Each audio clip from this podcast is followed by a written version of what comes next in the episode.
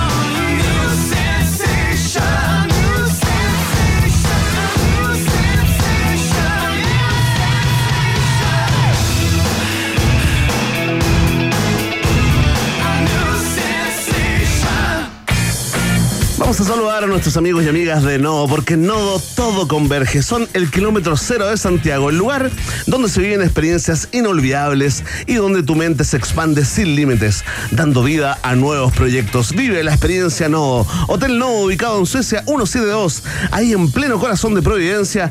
Más información y reservas directamente en el Instagram, arroba Hotel Nodo. Hotel Nodo es el hotel de un país generoso. Vamos a ir a la pausa y a la vuelta seguimos con eh, mucho más en este país generoso acá en Rock and Pop. La pausa y ya volvemos. Una pequeña pausa y Verne Piscola Núñez e Iván Tequilazo Guerrero siguen anexando fronteras en un país generoso internacional de Rock and Pop 94.1. Rock pop, rock pop, rock pop, rock pop. Es tu hora en Rock and Pop. Es tu hora en Rock and Pop. 7, 9 minutos. En este 18 de septiembre hay muchos tipos de amigos y todos tienen una responsabilidad. El que pone la casa para la junta. El que elige la mejor playlist. El que trae Johnny Walker Red Label. El que piensa dónde sigue la fiesta. Y el que no bebe, porque sabe que debe manejar para llevar a todos seguros a casa. Por eso, en estas fiestas patrias, celebremos responsablemente. Johnny Walker, Keep Walking. Bebe responsablemente. Producto para mayores de edad. Nunca está mejor. O sea, bueno, ¿Tú caché que si esto salía en la tercera, así como en, la, en la- en la entrevista del domingo, Ignacio Socias nunca, ha estado mejor? Nunca ha estado mejor. Qué increíble. Claro. Y, el, y, la, y la portada es claramente una foto donde no estoy en mi mejor momento. Estás escuchando Tirando la Talla con el comediante Cristóbal Ortiz, también conocido como Tiro Tallas, un podcast producido por Podium Podcast que puede acompañarte con una risa en cualquier momento de tu vida, incluso en un procedimiento quirúrgico. Escucha todos los episodios de Tirando la Talla en Spotify o en tu plataforma favorita. No es recomendable escucharlo en un procedimiento quirúrgico. Maneja tranquilo con Seguros Falabella. Contrata tu seguro de auto full cobertura con hasta 30% de descuento y aprovecha los beneficios que tenemos para ti. Grúa 24-7, conductor de reemplazo, reparación de emergencia, revisión técnica a domicilio y muchos más. Más información en segurosfalabella.com. En Seguros Falabella estamos contigo. ¿Sabías que la auténtica cama europea es Flex? Ahora, además de entregarte el mejor descanso, te queremos premiar con un viaje a Europa. Todas las compras sobre 199.990 pesos en nuestras tiendas Flex participan por un viaje a España. Aprovecha esta oportunidad y juégatela por el viaje soñado. Usa el código EuropaFlex y obtendrás además despacho gratis en cualquiera de nuestras tiendas. Recuerda, Flex te lleva a Europa. Infórmate de las condiciones de la promoción en www.tienda.flex.cl. Ya es oficial. En Rock and Pop nos unimos a los Pet Head del mundo. Pet Shop Boys. Pet Shop Boys. En su gira Dream World The Greatest Hits Live. 29 de noviembre en Movistar Arena. Entradas en puntoticket.com. Rock and Pop, radio oficial de Pet Shop Boys en Chile. Sería un pecado perdértelo.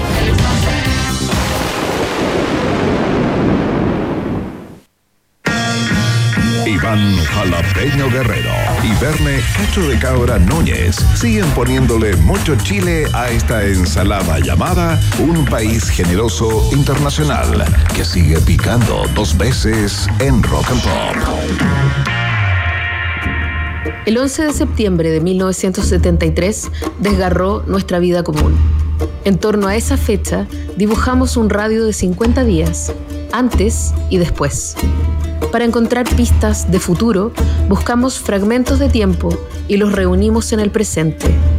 Este es Proyecto 50.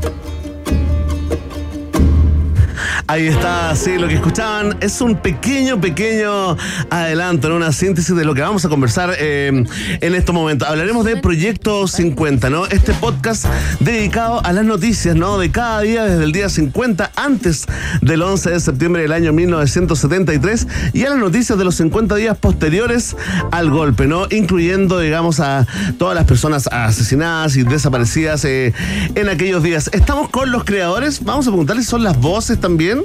Jimena ahí, detecté algo, por favor. Iván Guerrero los presenta desde la capital de México. Jimena Jara, periodista, ella es profe de comunicación política en la Universidad de Chile, asesora en comunicación política también, directora de Factor Crítico, una de las entidades eh, vinculadas a este trabajo, ¿no? Y estamos con Davor Minisa también, ingeniero civil, analista político, él trabaja hace ya algún tiempo en este, eh, en este formato del podcast eh, y fue el que, el que comandó también, ¿no? Este equipo de personas que se dieron el trabajo justamente de hacer como el análisis y el desglose de lo que la prensa dijo 50 días antes y 50 días eh, después. Davor, Jimena, bienvenidos, bienvenida. Muchas gracias por estar aquí. Oli, Hola, hola. Ahí está, es la voz de Jimena. Se confirma, se confirma Se confirma. inmediatamente, ¿ah? así es. Es la, oye, buena voz, Jimena. Muchas gracias, muchas gracias. ¿Qué está Al- pasando? alguna vez fui una chica de radio. ¿En serio? ¿En Sí, qué? claro. ¿Hace mucho tiempo? Chilena Solo Noticias, Ah, mo- año oye. 2000. Oye, pero es Gran que la, voz- valor, la voz gran radial. Davor, llévatela. Sí, sí, Davor, llévatela. llévatela ahí donde, donde Año- está. años de radio. No, tremendo, se nota el tiro. Oye, muchachos, eh, bienvenido de verdad nuevamente, eh, Jimena y Davor. Y entrémosle, ¿no? A esto, eh, lo primero que nos llama la atención siempre la curiosidad, ¿no? Es cómo, cómo llegar, digamos, de este eh, universo de posibilidades, por qué elegir, digamos, eh, esto de eh, enfocarse, ¿no? Concentrarse, poner el zoom ahí en los 50, en la noticia de los 50 días antes y los 50 días posteriores al golpe. Davor. Sí, o sea, eh, nosotros partimos hace algunos años ya con este podcast que se llama Democracia en el SD, Sí, que es un podcast que Muy intenta- escuchado. Sí, es bastante escuchado, estamos, estamos bien contentos. Eh, es, un podcast que intenta hacer eh, análisis de la contingencia, pero no desde la perspectiva de la izquierda versus la derecha, sino que de la perspectiva de la democracia versus sus amenazas. Y, en eso hemos tenido varios proyectos que han sido spin-offs de, ese, este, este podcast que va todas las semanas. Eh, hace, un par de años hicimos uno que se llamó La Ultra, don- donde, analizamos esta, este surgimiento de la ultraderecha chilena a través de YouTube eh, y- y cómo iba funcionando. Eh, hicimos otro que se llama Democracia Diálogo. Estamos haciendo otro que se llama eh, A mí nunca me han encuestado, que es sobre encuestas. Eh, Muy buen título. sí, bastante bueno. Con, con- Ex- con- excelente. Con, con Sergio Torre Molina de Valenzuela. Y, y en eso como que nos hemos transformado como una especie como de como incubadora de podcast eh, pro democracia. Y cuando se acercó, eh, cuando, cuando vimos que se acercaba la fecha de los 50 años, hace más de un año, empezamos a pensar que el- cuál iba a ser nuestro rol ahí. Eh, ahí nos acercamos con, eh, con una amiga mutua que se llama Daniela González, quien, quien quería hacer algo con respecto a los 50 años. eh, y fuimos, Y que es la tercera cabeza en esto. que es la tercera cabeza en esto, claro. Manda un saludo entonces. Sí, claro. Y, Claro. y que fuimos iterando eh, hacia. Primero que hicimos algo, al- a- a- hacer algo bastante humilde, eh, el- el- con- a partir de- del trabajo de Daniela de, de, de obtención de los archivos del Mercurio y el siglo, de, de los 50 días antes del golpe, de los 100 días antes del golpe, ella inicialmente lo hizo. Y, eh, y eso fue lentamente, fuimos sumando y sumando energía, sumamos a, a organizaciones como el Instituto Milenio Biodemos, como organizaciones como el Centro de Estudios COES. eh, la Real Universidad de Chile, donde To- también Todo se- esto, eh, eh, eh, entidades y instituciones están detrás de, eh, Así es, del contenido, digamos. Ah, de la investigación y el es. contenido, ya. Y, y con eso eh, la cosa fue creciendo y terminó siendo este, este proyecto bastante más ambicioso de lo que nosotros inicialmente queríamos hacer, pero con el cual estamos muy contentos. Y que hoy día lanzamos el último capítulo. Mira, ahí el gran hermano que tienes al lado, el gran hermano te quiere hacer una, una pregunta. Muy bien. A Jimena le quería preguntar, porque claro, para nadie es un misterio que uno de los ecosistemas de aquella época que sin duda contribuyó a subir la temperatura política de lo que eh, sin duda también era una crisis institucional en curso, ¿no? Fue la prensa, ¿no? Eh, la prensa también tomó partido y exhibió también un tono eh, en ciertos instantes de estos mil días, si es que uno quiere, eh, bastante álgido y bien, y bien, y bien frontal, ¿no? Eh, cuéntense un poco cómo hicieron la selección, cuál fue el criterio para seleccionar eh, las informaciones que eligieron tanto 50 días antes como 50 días después y de qué manera la prensa eh, exhibe el pulso también de lo que venía, Jimena. Mira, es súper interesante. Para nosotros era importante eh, mostrar la distancia de los relatos que estaban ahí entrelazándose, ¿cierto? Y confrontándose. Eh, la decisión la tomamos en conjunto con esta tercera persona, que es Daniela. Eh, y la idea, no- nosotros elegimos el diario El Siglo y el diario El Mercurio, pero no solo porque se excluyeran mutuamente, sino para poder dar una idea de cómo los mismos hechos eran narrados desde dos ópticas completamente diferentes, ¿cierto? Ajá. Y entonces poder mostrar la magnitud del desencuentro entre una mirada y otra. Eh, y eso fue lo que fuimos haciendo a lo largo de estos días, ¿no? Y 50 días antes la polarización es bastante, pero ya tres días antes hay derechamente una confrontación violenta. Y entonces, eh, por un lado, la pregunta es cuánto los medios influyeron en la percepción de la gente. En esta época la prensa se consumía mucho más, ¿cierto? La gente Sí, claro. leía revistas, Sí, claro. leía diarios y era la manera de informarse eh, muy masiva. Pero por otro lado, de qué manera también la prensa reflejaba unas contradicciones y una polarización y una virulencia que estaba también en el ambiente. Entonces, la idea de este, de este proyecto era generar una experiencia inmersiva, es decir, que uno pudiera sentir más o menos cuál era la, la, El pulso la atmósfera, de- ¿cierto? claro, claro. Y la selección tuvo que ver con, eh, con hechos, porque hay una parte editorial siempre. Entonces, con hechos que pudieran tener consecuencias después, con personajes que fueran reconocibles más adelante, qué sé yo, Cuncille, Vilarín, el, el jefe de los camioneros, y personajes que fueron después urdiendo eh, la trama de lo que iba a venir. Tenemos, por supuesto, la ventaja, nosotros hacemos como que es el noticiario del día, ¿cierto? Decimos hoy día Claro, claro. es... En tiempo eh, presente. claro, hoy día es 9 de septiembre, pero nada, que, nada que hoy día es 9 de septiembre del 73, hoy día es, es el 2023, entonces tenemos la ventaja de jugar Claro. con esta cierta trampa de saber cuáles son los elementos que después se fueron imbricando. Jimena, eh, estamos conversando con eh, Jimena Jara y Dado Mimisa del podcast Proyecto 50, ¿no? Salud. Estoy aquí, Saludcita, la sí. alergia, alergia. Ah, ¿le da alergia? No es, no es el aire acondicionado, si no, lo apagamos. decir, no, yo quiero decir que esta sala está llena de ácaros. No, no, No le digas así al control, ¿ah? Siempre le dicen lo mismo. Oye, a propósito de la distancia en el tiempo, querida Jimena y Davor, ¿no? Le, le, le, eh, amplío la pregunta a ambos, ¿no? Eh, ¿Creen ustedes que parte de la, de la discusión, digamos, a 50 años del golpe, parte de que estemos, eh, digamos, a cierta distancia de establecer o, o- o- o concordar o comprometernos con una verdad en común, ¿no? Con esto eh, del nunca más y una versión eh, que podamos manejar, digamos, como, como país, ¿no? ¿Creen que parte de, eh, de esto, de lo, de lo lejos que, estemos, que estamos de ese lugar, ¿no? Tiene que ver con, con que no hemos estudiado, no hemos tenido acceso manera variada, no hemos querido, no hemos metido en la cabeza en, en intentar comprender el proceso. Y, saco una, una siguiente pregunta así satélite. De alguna forma, Proyecto 50 está en ese cauce de, de ayudarnos, digamos, a comprender el proceso que llevó al golpe. Yo diría que, que probablemente queremos haber sido un aporte en eso, sí. Eh, tal vez. Tal vez no es tanto el, problema que buena parte, sobre todo la élite política, porque lo más polarizado hoy día es la élite política, no es tanto como el, el- el pueblo de Chile, eh, eh, dicho más ampliamente. Ajá. Pero, pero esta élite política yo creo que está bien internalizada, conoce, pero está internalizada dentro de sus propias burbujas. Eh, y, hay, y hay poca conversación en común en torno a.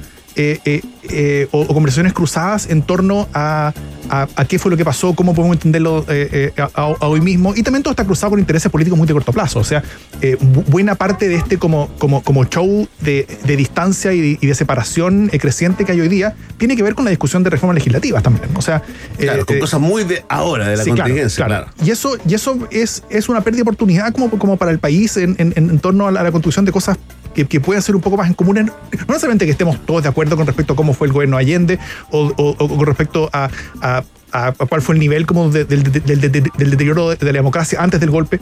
Eh, pero, pero creo que eh, en el caso de Chile, tanto como en el caso de todos los otros países donde han pasado cosas similares, creo que es muy importante que estemos con una valoración bien fuerte de la democracia siempre, sobre todo porque sabemos qué es lo que pasa cuando, ese, cuando ella se muere. Claro. Eh, y, y yo creo que debiéramos también tener bastante conciencia de que eh, no es claro quién va a ser el que quede arriba y quién va a ser el, el que quede abajo.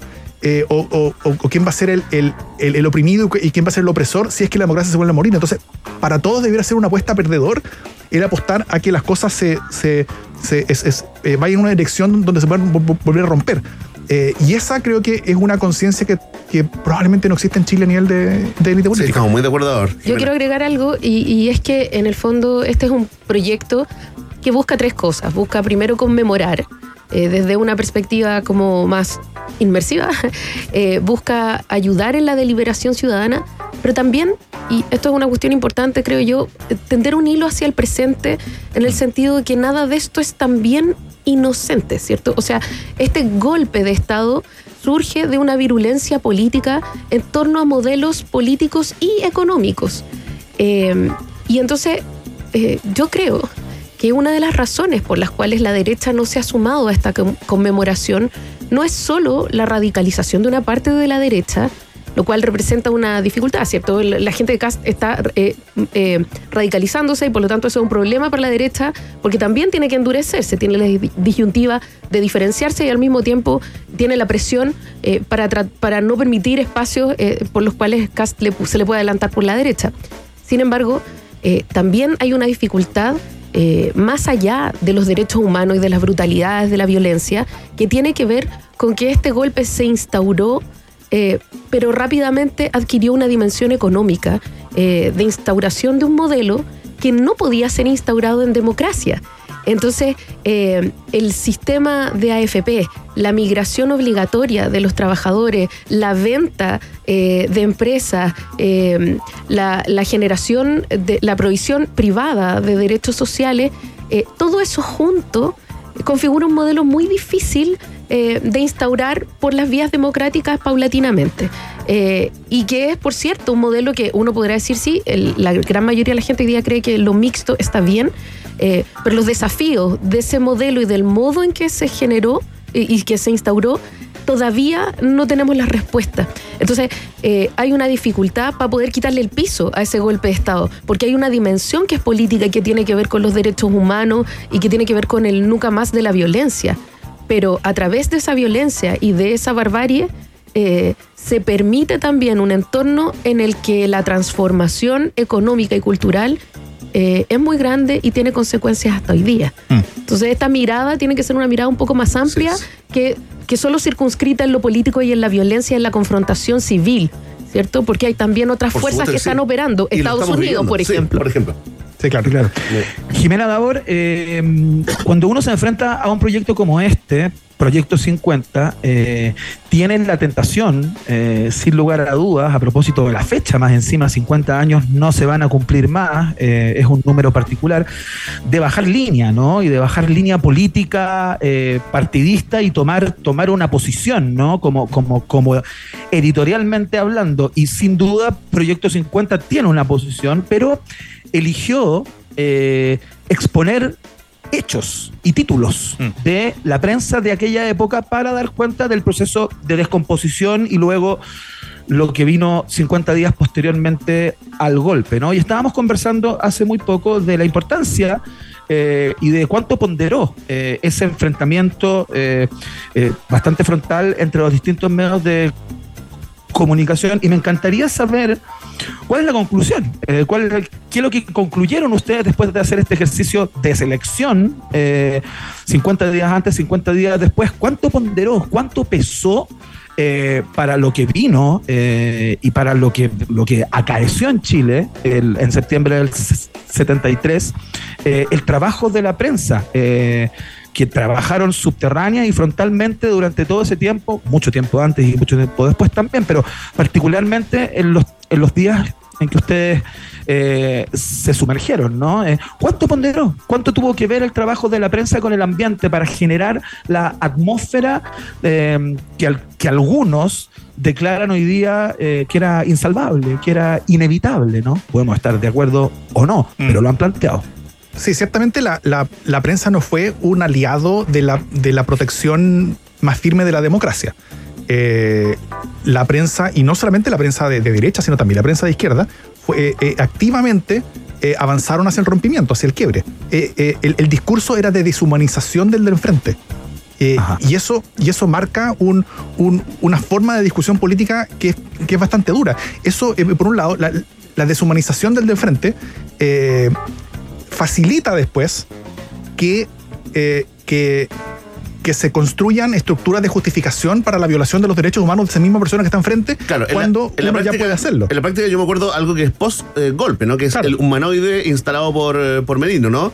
Pero, pero antes del, del golpe, eh, ¿cómo, ¿cómo se referían, eh, digamos, eh, cómo deshuma- deshumanizaban al, al de la vereda del frente? La, la deshumanización tenía que ver con, con- con la forma de, de- de tratarse, nunca como, como persona, nunca, como, como, como, como un otro válido, sino siempre como una, como una persona que era, eh, ya sea el, el marxista o el fascista, ¿no es cierto? Perfecto. En, en- en el Mercurio todo era el marxista, en, en- en el siglo todo era el fascista. Pijes. Pijes también, El claro. pije, claro. Eh, y, y este como, como, rompimiento de lenguajes, como rompimiento de universos de los cuales cada uno habla, eh, eh, generaba esa, esa, ese rompimiento. Y, y el último que, que me gustaría decir sobre, sobre la prensa es que la prensa siempre es la primera víctima eh, cuando la democracia se rompe. La- la libertad de prensa se rompe. No solamente se, se- se cierran todos los medios que no, que no son de la línea de quien después detenta el poder, sino también los, los que sí son de la línea de quien detenta el poder también pierden su libertad. El, el Mercurio ya no podía publicar lo que quería. La mayoría de las cosas que publicó est- est- estuvo feliz de publicarlo, pero, eh, pero, pero si hubiera querido publicar otra cosa, no podían. Y fueron castigados a veces cuando se salían de la línea. O sea, la- la- el, el- el- el término de la libertad de prensa fue para todos, para todos los medios por igual. Entonces, la, eh, el, rol de la prensa eh, en torno a una democracia debería ser no solamente como por valores republicanos, sino que también debería ser eh, por, por un sentido de autopreservación y de supervivencia. Y eso fue algo que no vimos en ese tiempo. Jimena, ¿tú quieres...? Sí, yo quiero decir que además se ve una. mm, Por ejemplo, en el caso del Mercurio se ve una línea bien disímil antes, antes y después, en el sentido de que antes del, del 11 de septiembre hay, una, mm, hay un reclamo muy fuerte para poder eh, generar condiciones de, de libertad de prensa. Entonces, están permanentemente acusando al gobierno de Salvador Allende de intervencionismo. Claro. Sin embargo, inmediatamente después del golpe, se dedican a reproducir las versiones oficiales sin ningún cuestionamiento, ¿no? Porque fueron uno de los dos diarios privilegiados, junto con la tercera, para poder eh, reportear y acercarse a este contexto de la Junta de Gobierno. Entonces, este cambio, eh, no solo de, cómo transmiten las noticias, sino que también de esta idea de la libertad de prensa a la que renuncian sin ningún problema, y de hecho más adelante el Mercurio iba a ser parte también de operaciones directamente de encubrimiento, a través del Mercurio mismo, a través de la segunda y a través de otros, otras publicaciones que se hacían ahí. Eh, entonces, eh, es súper interesante, eh, dramático también, el modo en que eh, el reclamo por la diversidad, por el pluralismo, por la libertad de expresión, se tuerce Claro. en da lo mismo. Todo depende de quién, eh, claro, eh, quién sea el que está ahí en, el, en, en- en- en la moneda. Eh, es imposible no, no, no eh, resistir a la tentación de preguntarle, digamos, el cuadro comparativo, ¿no? Eh, ustedes que son consumidores de información hoy en día, y esto te lo digo básicamente en las conversaciones con mi jardinero, con don Humberto, también con, con, mi amigo don Raúl, que nos fue a arreglar unas sillas y que gente que tenía veintitantos años, ya eran adultos, con familia, algunos y trabajo, para el 73, ¿no? Y claro, es como medio estremecedor, eh, se aprieta la guata cuando te dicen, los viejos que estuvieron ahí, te dicen, mira, ¿sabes qué? La cosa está medio parecida. Hay que algo en el ambiente, me está poniendo nervioso, estamos sintiendo lo mismo que sentíamos en, en aquellos años, pero bueno, una cosa distinta es sumergirse, ¿no? En, eh, en cómo la prensa manejaba la- la- las noticias y los titulares. Ustedes, después de esta investigación, de este trabajo en Proyecto 50, ¿creen que eh, estamos en un ambiente parecido el día de hoy, 50 años después, o eso es exagerar? Creo que cual- cualquier persona que, que- que- que hubiera escuchado los 51 capítulos de Proyecto 50, el último de los cuales sale hoy día, eh, se da cuenta que la cosa es bien distinta, en, el sentido de que, de que el, el- el- el nivel de deshumanización y el nivel de odio, el, el- el nivel como de, de- separación total y completa social, que no solamente era de, élite y política, sino que era de, de la ciudadanía en general, eh, era mucho mayor allá. Ahora, yo sí creo que ahora, a través de dinámicas distintas, eh, que tienen que ver menos con los medios tradicionales, con la prensa, como, como era entonces, sino más con, con- con cómo funcionan los algoritmos de las redes sociales, sí estamos avanzando en esa dirección. Pero creo que nos falta bastante para llegar a un nivel de deshumanización del, del contrario y de eh, que eh, eh, como, como universal, porque hay, hay, hay, hay, hay ciertas bur- eh, como, como burbujas, Sí, claro, claro. eh, burbujas extremadas Sí, claro. que, eh, que están ahí hace rato. Ciertos nichos, como dicen los, claro. eh, eh, eh, que- que están ahí hace eh, eh, rato, pero son, son, son, son, son bastante menores hoy día en, en cuanto a tamaño y en cuanto a dimensión y en cuanto a poder. Eh, hay bastante distancia, pero yo creo que también el, el mostrar todas estas cosas facilita el hecho de poder, eh, de poder decir, sí, estamos distintos, eh, hay, hay- bastante como, como, como camino eh, eh, antes de llegar a una situación similar, como de separación social, pero también nos muestra las consecuencias de si es que llegamos allá. Entonces al final es una, es una forma de, de poder pasarle de vuelta la pelota al, al ciudadano, al político, a- al, al- al observador, y, y decir a todos, tenemos todos agencia en nuestras manos para... eh, para revertir este camino en el, que, en, el, que- en el que estamos metidos y evitar de que lleguemos a cosas similares. Sí, yo quiero agregar una cuestión eh, que tiene que ver con, eh, con las instituciones también, ¿cierto? Porque no es solo que no está igual el contexto y que son las élites las que están más polarizadas, la gente menos. Eh, yo aquí diría que, por ejemplo, la derecha reprobó este test. Eh, pero las instituciones, por ejemplo, el ejército, el ex comandante en jefe del ejército, Martínez, eh, apareció diciendo que la culpa había sido de Pinochet. Claro, pero como que Eh, se representaba a sí mismo, ¿no? Sí, se representaba a sí mismo, pero fue comandante en jefe del ejército. Sí, sí tiene valor. Entonces tú no, no puedes solo valor, representarte claro. a ti mismo, ¿no? Eh, y la misma Armada también fue a Dawson y dijo ya, nunca más. Entonces hay un nivel de conciencia de las instituciones que uno querría pensar que es distinto hoy día. Es bueno escuchar eso, eh, querida Jimena Jara, Davor Mimisa. Les queremos agradecer esta tremenda eh, conversación, ¿no? Ya lo saben, Proyecto 50, el podcast que lo pueden eh, escuchar en la misma, en, en el mismo sitio web, ¿no? Así es. En Y- proyecto50.cl .cl, claro. o en cualquier red de podcast donde escuchen su podcast, ahí, ahí está Apple, presente. Google, donde quiera. todas partes. Oye, yo no me puedo ir sin saludar a, a quienes nos ayudaron a Sí, hacer este por favor. Eh, favor, a. Daniela, que fue la que nos empujó con los archivos. Eh, Aplausos. sí. A, a Andrés Kalavsky, que es el dramaturgo que nos ayudó Ah, con los... mira. Con Qué los- capo es Kalapsky, Qué ¿eh? Oye, es acá tiene un par de fans, pero así Sí. calcetineros. ¿eh? claro. En todos lados tiene calcetinero. Sí, pero, pero claro, que nos ayudó mucho con los desafíos del guion y a las hermanitas Fuentes, que son las que estuvieron en el Archivo Nacional día tras día, cuadrándose los ojos para encontrar todo el material. Así que. Me cayeron bien las hermanitas no- fuentes. Solo por ese nombre me cayeron bien. Me ganas de invitarle a un cumpleaños. hermanitas Fuentes. Davor, La conversación con Jimena. Jara, periodista, ella es profe de comunicación política en la Chile, asesora de comunicación política también, directora de Factor Crítica, y Davor Mimita, ingeniero civil, analista político, es un productor de podcast eh, y estuvo también, eh, fue parte del equipo de Pro- Proyecto 50, cuyo último capítulo apareció hoy, Davor, ¿no? Así es. Hoy día publicamos el último capítulo y de hecho en pocos minutos más, eh, eh, o en un par de. Horas, vamos a cumplir las 100.000 descargas en total eh, del podcast, Wow. así que estamos bien contentos. Tuvo mucho éxito. Pero tremendo, ¿eh? Llegó bien arriba en los rankings eh, y eh, esas son, son las, la escucha o descargas totales del, del- del programa hasta ahora, de los 50 capítulos, los 51 capítulos. Así que nada, pues, eh, quedamos con esto con mucha alegría de, de que pudimos llegar a mucha gente y ojalá podamos llegar a muchas más también de que pueden escucharlo, nunca es tarde. Y esto va a estar Por disponible supuesto. tanto para estos 50 años, para los 51, 52, 60, ah, eh, ahí va a estar. Tremendo trabajo Buenísimo. entonces de eh, Mimisa y Jimena Jara, eh, presentado acá en un país generoso, ya lo saben, ¿ah? Proyecto 50. Vamos eh, a escuchar una canción, pero antes queremos saludar a uno de nuestros auspiciadores más queridos, ¿no? Porque trabajo, diversión y una exquisita gastronomía, todo lo encuentras en un solo lugar. En el Hotel Nodo, por supuesto, nuestro Hotel Nodo. Y ojo, ah, si tu jornada fue agotadora, puedes quedarte en el hotel y disfrutar ahí de todas las comodidades de nuestras modernas habitaciones, porque Nodo lo tiene todo. Hotel Nodo, ubicado en Suecia 172, ahí en pleno corazón de Providencia.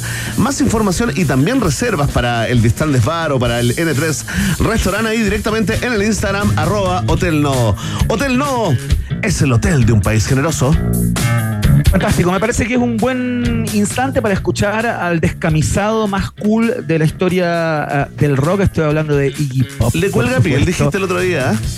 Sí, no, pero fue un comentario absolutamente impropio del cual me arrepiento y no me ha dejado dormir, de hecho, estos días por esa estupidez que dije al pasar. Así que me retracto completamente de aquello, eh, pero vamos a escuchar a este al papi Iggy Pop con este clásico ya a estas alturas. Se llama Candy, acá en la 94.1 www.rockandpop. Rainy afternoon, 1990.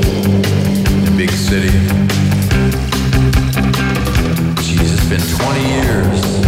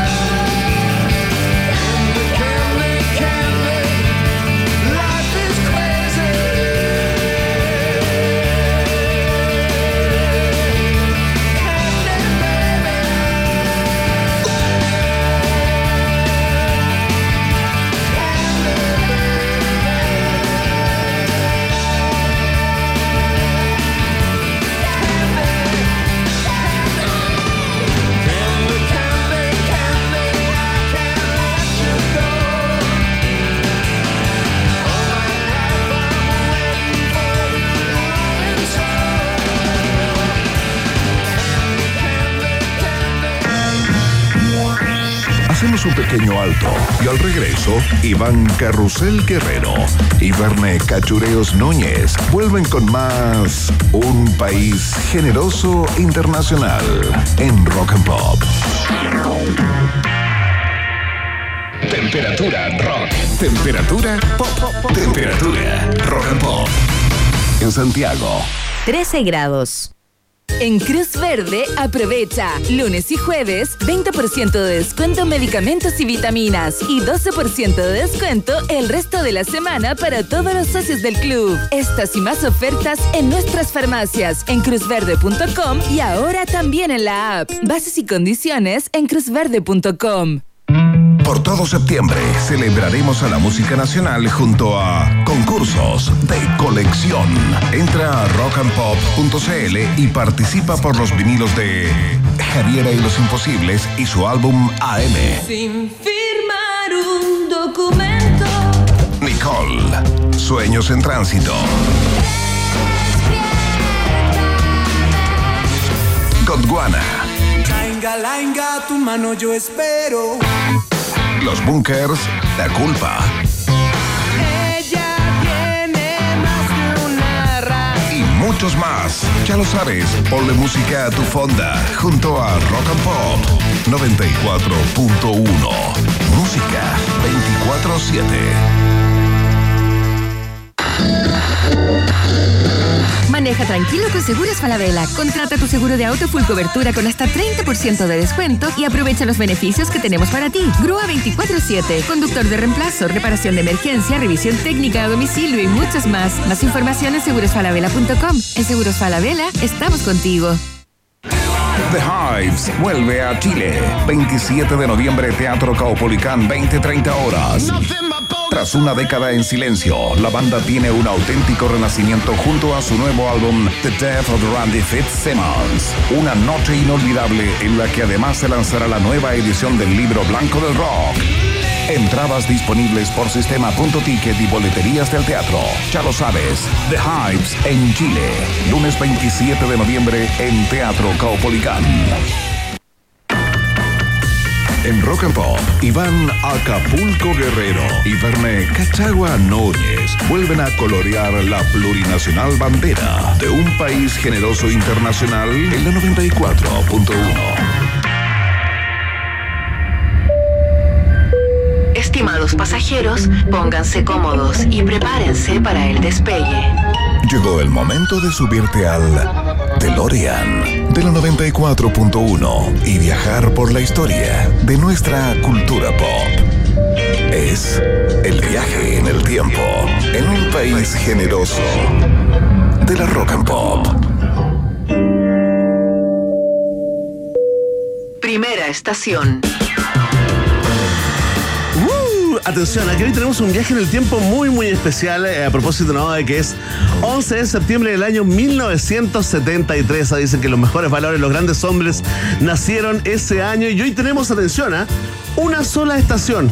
En este viaje en el tiempo con tertulios y con tertulias, eh, con algunas de las canciones más pedidas en las radios de Estados Unidos y de Reino Unido el año 1973. Un tsunami de singles que rompieron los rankings mundiales y se transformaron en clásicos inmortales como el que escuchamos al inicio de este viajecito en el tiempo acá en UPG, el gran Barry White, ¿no? Del disco Stone Gone con Never Never Gonna Give You Up. Aquí vamos entrando a la onda, entra en la onda 1973, que es el año que está de moda, la está rompiendo en Chile, ¿no? Eh, Iván, ¿sabes qué? No es el único hit que metió Barry White. Barry White este año metió cuatro hitazos. Ese año, en el 73. En el 73 po- podríamos decir que es un año absolutamente dorado para el bueno, para el bueno de, de Barry White. Ahora tú me dices, ok, sí, no, debe ser el mejor gordo de la historia de la música, de la música pop, de la balada romántica. Y yo te digo que compite con otro que también brilló y metió uno de los hitazos del año. Desde Grecia a tus oídos. ¡No! ¡De mis rusos! El gran Artemios Venturis Rusos, más conocido como Demis Rusos. Sí, ahí está. Iván Guerrero también llegó, eh, rompió los charts, olvídate, en todo el mundo con esta tremenda eh, canción del disco Eternamente llamada Goodbye, My Love. Goodbye. Qué bueno este gordo. Gordos buenos. Filete de gordos. Acá en un país generoso. Oye, excelente. ¿Te acuerdas que Demi Russo cantaba como con unas túnicas, no? Era- Claro, te- mira, tiene que ver con la comodidad eh, más que con alguna creencia religiosa. Estuve investigando. Yo ¿ah? también creo. Sí, pues dije, viste, ¿de dónde? ¿Qué secta será? ¿De qué religión? Y no, tenía que ver más que nada por, por estar como a lo Homero. Cuando Homero estaba pesando 300 kilos, ¿te acuerdas que se puso como un vestido de mujer? Descubrió Claro. el mundo. Murió el Demi Russo, por supuesto, el año 2015, de tres cánceres: al estómago, al páncreas y cáncer hepático. Así que nuestro consejo es que te cuides. Sé como Demis en lo talentoso, pero no en la cantidad de comida que se metía en el cuerpo. Año 1973, ya seguimos avanzando con algunas de las canciones más pedidas en radios de Estados Unidos, Reino Unido y el mundo ese año. Aquí está, ¿no? ¿De qué disco es este? Claro, en 1973 Pink Floyd lanza The Dark Side of the Moon, justamente uno de los discos más influyentes de la historia del rock. Eh, justamente cuando en Chile todo se descomponía, eh, Pink Floyd componía uno de los eh, uno de las obras musicales eh, más completas eh, de las cuales se tenga registro. Tremendo. Y los fanáticos, los fanáticos, eh, así, esa armada, ese ejército de fanáticos de, de Pink Floyd, la verdad resienten en una, en una parte de su alma musical, resienten de que Money sea efectivamente la canción más pedida, la más exitosa de ese disco que parte, que parte con Breathe, que uno podría decir, ok, esta es una de las mejores canciones del universo, de la, de- de la historia de la humanidad. Bueno, la gente prefirió Money. Pero es menos radial, aparte. Claro, totalmente, y Money totalmente oreja. Ahora, si tú estás diciendo, hoy estoy cansado de escuchar Money, que lata, esta canción me tiene chato, espérate la que viene. ¿ah?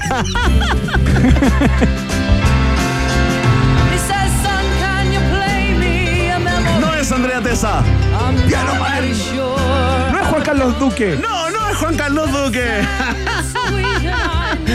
No es Marte 13, no está viendo Marte 13, no son los 80, no, es Billy Joel, ¿no? Con eh, Piano Man del disco Piano Man, también, ¿ah? Un hitazo del año 1973. Yo no, me, yo no recuerdo, Iván, si Billy Joel. canción del año, ¿ah? Qué increíble. Sí, o sea, no, cada oye, tema. No, espérate, eh, espérate, estamos recién partiendo. Sí, hoy día nos quedamos hasta las 9 y cuarto. Hoy día hasta las 9 y cuarto se corre toda la, la programación. Que Alex Banter, basta, ya de los bunkers, basta. Vamos con las mejores canciones del año 73. Mira, yo no sé si Billy Joel vino o no a- al Festival de Viña. Lo que sí estoy seguro es que Elton John sí estuvo en Viña un día. Estuvo el año 2013 acá en el escenario de la, de la Quinta Vergara, pero el año 1973 sorprende y le vuela, le vuela la cabeza y el corazón también ¿ah? al mundo entero con este tremendo disco. Escuchamos la canción del mismo nombre, ¿no? Goodbye Yellow Brick Road, el gran Elton John, un hitazo del año 73. Y nos gusta tanto y fue tan fuerte el aplauso a Michelle Bachelet el día de hoy en el, en el acto de conmemoración que tenemos Elton John por dos porque en el mismo disco. ¡No! Sí, pues en ese disco venía Para Marilyn Monroe, ¿no? totalmente que después se puede adaptar a Princesa que se muera, dis- diosa viva. Tú le cambias un poquito la letra y se la dedicas eh, a ella, ¿no? Sirvió para Marilyn, sirvió para Lady D, servirá para para Carlos III. No sé, no sé, para habría que cambiar un par de líneas completas, me parece. Pero bueno. Oye, Iván, ¿sabes qué? Esto de que Elton John eh, haya venido a Viña el año 2013, que fue increíble, eh, me ¿Ya? hizo, eh, digamos, nos, nos lleva a la primera parada de este viaje en el tiempo, una parada dentro de la misma estación, con la pregunta: ¿quién ganó el Festival de Viña el año 1973? Póngale play, DJ Emi. Que la pradera va cambiando de color. Mira, esto. Julio, eh, Julio Segel. Julio Seger, ¿sí? Sí, que tiene calle. Tiene calle en Ñuñoa, tiene calle en Vitacura. Oye, qué tremenda canción es esta. Ganó el Los Festival de Viña con los pasajeros, como dice Iván. Qué bueno que, que la tengas ahí en tu, en tu Pero playlist eh, mental.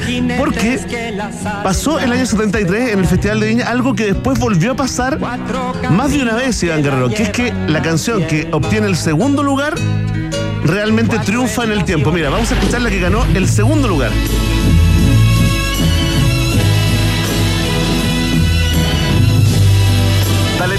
Ah, dale tiempo. Esto es el viaje en el tiempo, dedicado al año 73. Escuchas a Romuald con Les Moi le Temps, algo así como Danos tiempo.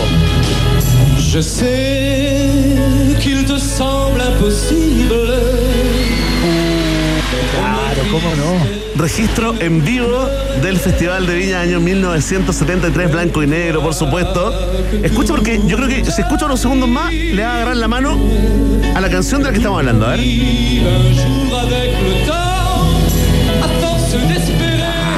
¿Qué pasó? Salió segundo, el mejor resultado porque Romuald era una- un cantante que iba a muchos festivales en el mundo. No le iba Ya, muy bien. claro. Este es el mejor resultado que él obtuvo en su vida, el segundo lugar en Viña. Pero Polanca, el productor musical Polanca, no el cantante, tomó esta canción, la reversionó, le hizo una letra en inglés y se la pasó a uno que canta más o menos. Sí, ponle play, mira. Sí, sí, sí. I said that I was leaving. Y Romuald, muchas gracias Romualdo, por gracias. participar. Ahí está que te vaya bien vendiendo eh, camarones congelados.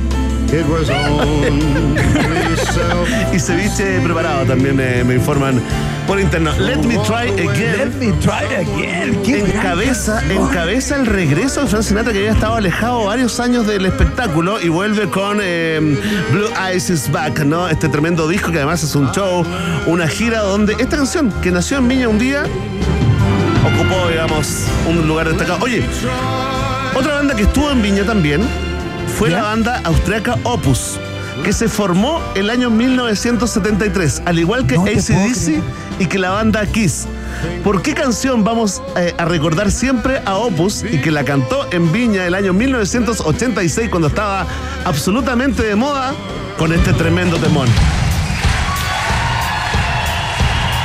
Oh, yo me acuerdo de Diego Maradona con. Esa es la imagen, ¿ah? Diego Maradona con el Napoli precalentando en la cancha, haciendo jueguitos con la pelota mientras sonaba esta canción. Todo el estadio aplaudiendo porque entrenaba con ritmo, hacía los, los truquitos con la pelota al ritmo de esta tremenda canción de Opus. Quedó para el registro eternamente este gran momento pop ¿no? de Diego Maradona y Opus. Atención, vamos a volver, el tiempo vuela, vamos a volver con más canciones que la rompieron el año 1973 y cáchate esta joyita. Roberta Flack. Del disco Killing Me Softly. Lanzó Killing Me Softly with His Song. Qué tremendo temón. ¿Qué Iván cantidad de canciones destacadas del año 73? Bueno, No. después vendría el cover de The Fugees, mucho tiempo después, del cual hemos hablado acá Sí. en, este, en, en esta misma sección. Puede ser que le haya quedado un poco mejor, pero puede ser una apreciación generacional, ¿no? Eh, Claro. y aquí viene, a mí en la cabeza me, tin, se me arma la, la- la otra Sí. versión, ¿ah? Claro, claro, aparece Me ese- falta. ese ¿ah? Me-. Oye, mira, esta canción probablemente no conozcan mucho al autor porque es un one hit wonder. Pero póngale play, Emi, porque esta también es una de las canciones que la rompió en el mundo el año 1973. Learned of love and ABC, skinned our hearts and skinned our knees. Carol Goodbye, Jacks. Claro. Seasons in the Sun. Mira, mira qué lindo esto. Estoy que lloro. Qué lindo. Mira, vamos ya, al coro, mira. Terry Jacks. ya no se hacen como antes. No, pues qué lindo tener un one hit wonder, porque la otra vez mi hija me decía, oye, estas bandas que tienen un solo éxito que fome, le digo, mi amor, el 99,99% de la humanidad no tiene ni un hit en la vida. Cero hit. Así que One Hit Wonder supuesto. es mejor que Zero Hit Wonder. Por supuesto. Atención, que del año 73 también es la canción con la que medio mundo aprendió a tocar guitarra. ¡No! The Purple. Con los tres o cuatro acordes, dime tú, Iván, yo no tengo idea, más famosos de la historia de las clases de guitarra. Sí, cuatro. Smoke on the Water. The Purple del disco Machine Head, también incluido en el Made in Japan, es del año 1973. Y atención en México, les quiero contar que esta canción no es de Beto Cuevas. También les quiero contar que la ley y Beto Cuevas no son mexicanos. Porque el año 73, Rolling Stone lanzó el siguiente temón. Chao, no, ya me voy para la casa. No, ya, párame con el 73. ¿Y qué pasó el 74? Si ya lo había agotado todo el 73. Nada, se agotó todo. El 74 empezó el reggaetón. Se armó el reggaetón, bueno, la música hermana nació ese año. Oye, espérate, si te gusta esta, si te gusta esta, muchos dicen que el primer disco de Aerosmith es pura basura y yo les digo, eh, eh, eh, eh, le hago el delfín. ¿Cómo pura basura si traía este tremendo baladón? Uh, mira, cacha, es puro Led Zeppelin, ¿o no? Totalmente, ¿ah? Puro Led Zeppelin.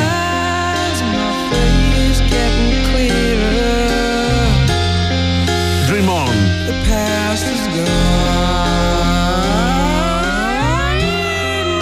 Esa parte me gusta. Oye. Temazo. Mira, vamos rápido porque quedan pocos minutos para hacer el repaso. Ojalá las toquemos todas. Mira, póngale play a la siguiente porque acá entramos en otro modo. Al Green, del disco Call Me. Tremendo, nos ponemos medio cachondos, ¿no? Esto es Here I Am, Come and Take Me. Al Green que tenía unas Ven canciones súper cachondas, súper cachondas, no le pasó nada porque su papá no era pastor evangélico, católico, eh, digamos, fanático. Como el de Marvin Gaye. ¿no? Como el de Marvin Gaye. Y lo recordamos no por nada. Porque Marvin Gaye lanzó este disco con la canción homónima Let's Get It On, ¿no? El año 1973. Estamos en esa onda, en ese modo, recordando los hitazos de el año en que nacieron los mejores periodistas, ¿ah? Eso dicen.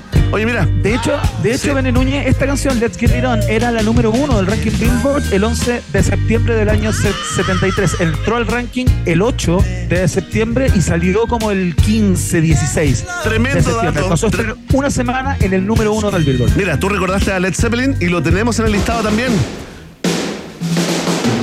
Porque el disco House of the Holy Dios mío. escuchamos Dire Maker en esta selección que nos tiene la cabeza absolutamente destruida. La el corazón hinchado, ¿ah? Las mejores canciones del 73. Hoy, que es 11 del 9. Y recordamos el nuestro 11 del 9 del 73. Mira, no todo es rock, ¿ah? También tenemos música de parroquia nivel premium. Qué linda canción. Carpenters. The Carpenters del disco Now and Then. Sing a Song. Sing se llama en realidad la canción, pero todo el mundo la conoce como Sing a Song. Tremenda Karen. Te amo, Karen. Oye, y cáchate el disco que lanzó Mike Oldfield el año 73. Mira, ponle play. Aquí está, Tubular Verse, parte Bells, 1, claro. part 1, ¿no? Eh, de Mike Oldfield, ¿no? Que es el tema, por supuesto, de la película El Exorcista, que ganó eh, un Oscar este año al mejor guion adaptado, ¿no? De, de una novela. Ahora, esto sí, ya, no- ya nos vamos, mira, ya nos vamos. Esto nos lleva rápidamente a escuchar algunas canciones rápidas. Mira, la película que ganó el Oscar a mejor, eh, eh, mejor película de ese año fue El Golpe, que tenía esta música, protagonizada por Robert Redford, por Paul Newman, seguramente la viste en grandes eventos o en cine en su casa. Estamos escuchando The Entertainer, ¿no? De Scott Joplin, creada el año 1902, pero que era el tema principal brutal. de esta película. Pero espérate, a pesar de que la película El Padrino es del año 1972, el año 1973 se ganan todos los premios. Globo de Oro, Mejor Drama, a- a- Mejor Actor Marlon Brandon, Mejor Director Ford Coppola, Mejor Guión Coppola más Mario Puzo. Y lo recordamos con este tremendo tema de Godfather de Nino Rota. También destacado. Y espérate, Iván, que acá en Chile hubo una película que estaba lista para ser estrenada. Y al igual. Y al igual que los premios. Sí, no se estrenó. Por razones obvias que recordamos el día de hoy. eh, Claro. Aquí está donde estabas tú de los Jaios que hicieron eh, el disco completo, hicieron la banda sonora completa de Palomita, Claro. Sí, de Palomita Blanca. Oye, otras cosas que no pasaron fueron la entrega de premios nacionales de ningún tipo ese año acá en Chile. Era tan raro el año que salió campeón la Unión Española, fíjate. Y Colo Colo llegó a la final de la Libertadores con Independiente, Sí, pues. empataron dos partidos y después viene ese gol, digamos que le anulan de mala forma en la tercera final. Los campeones